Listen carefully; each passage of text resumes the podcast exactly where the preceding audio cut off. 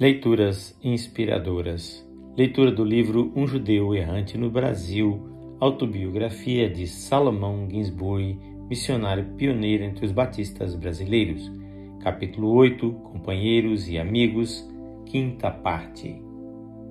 Diáconos Paranaguá e Miranda Pinto. Seria impossível dar neste capítulo uma descrição de todas as vidas que me têm servido de bênção e auxílio no trabalho no Brasil mas não posso encerrá-lo sem dizer algumas palavras acerca desses dois crentes leigos.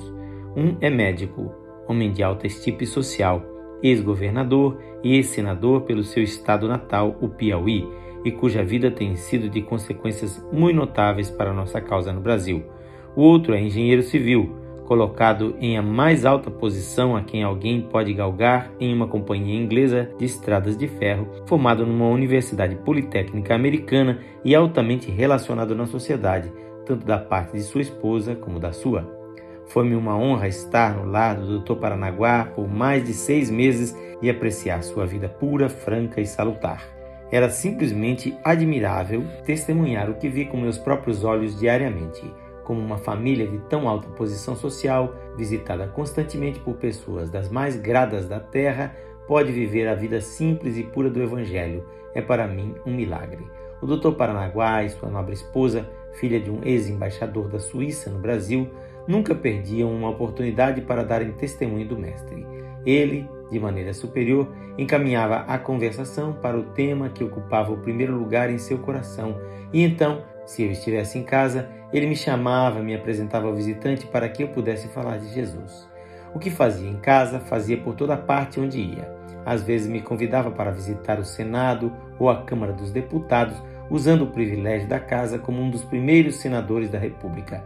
Levava-me às câmaras privativas dos seus antigos colegas e, apresentando-me, provocava-me a falar do Evangelho e do seu poder de salvar.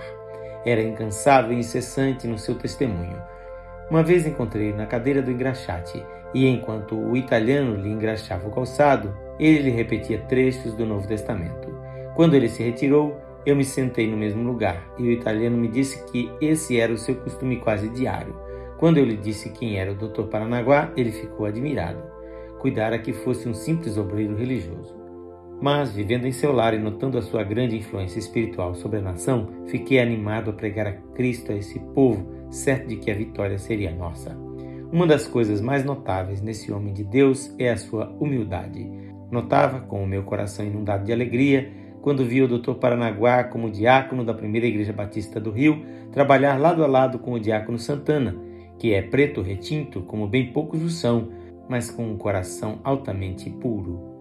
Isso me inspirava e eu louvava a Deus pelo poder do sangue de Cristo que ainda pode operar maravilhas. Dr. Miranda Pinto a primeira vez que me encontrei com o Dr. Miranda Pinto foi quando ele era chefe do tráfego de uma estrada de ferro no Brasil, cujo escritório central era em Campos, onde ele estava estacionado.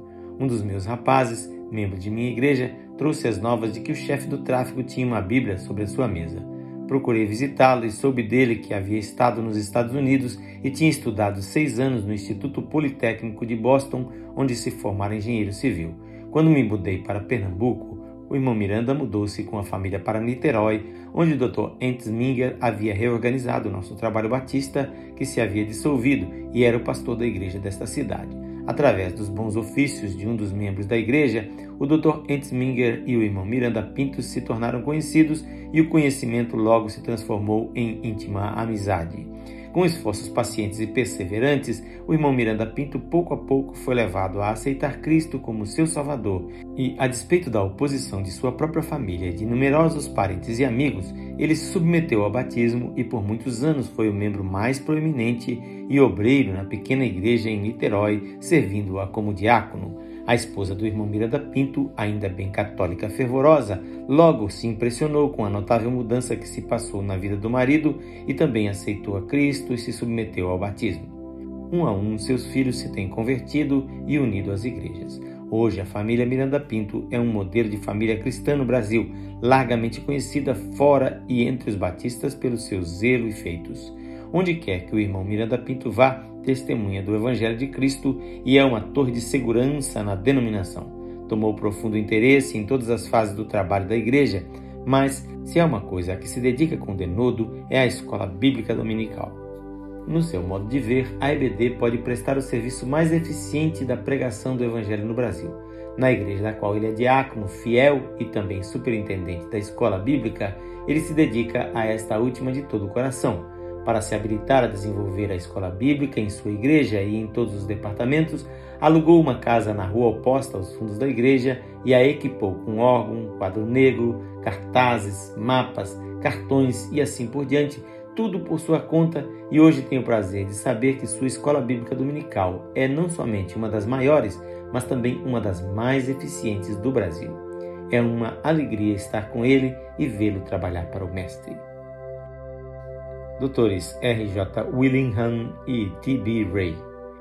Eu não posso deixar de mencionar os nomes dos dois secretários da nossa junta que tanto têm influenciado para o bem não somente em minha vida, mas sobre todos os batistas que trabalham no Brasil.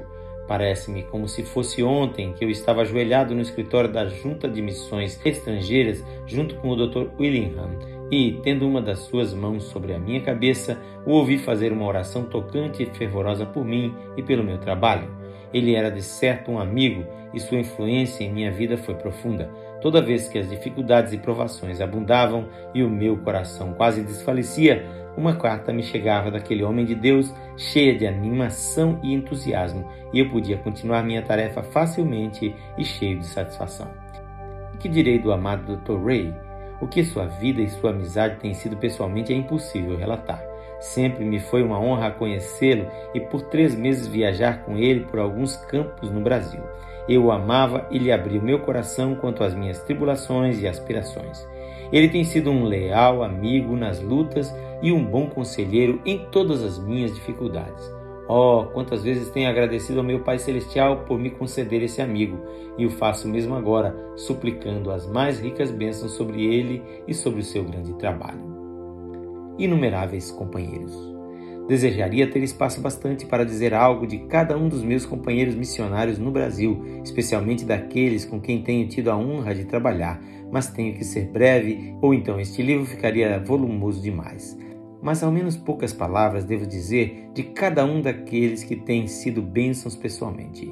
Quero mencionar o nome de cada um deles para que os meus leitores vejam como nosso trabalho batista está distribuído no Brasil. Citá-los-ei a começar pelo campo extremo sul do país. Na próxima leitura teremos a sexta parte deste capítulo. Quem faz esta leitura é seu amigo, Pastor Edson Grando. Que o Senhor Jesus abençoe a sua vida e a sua casa.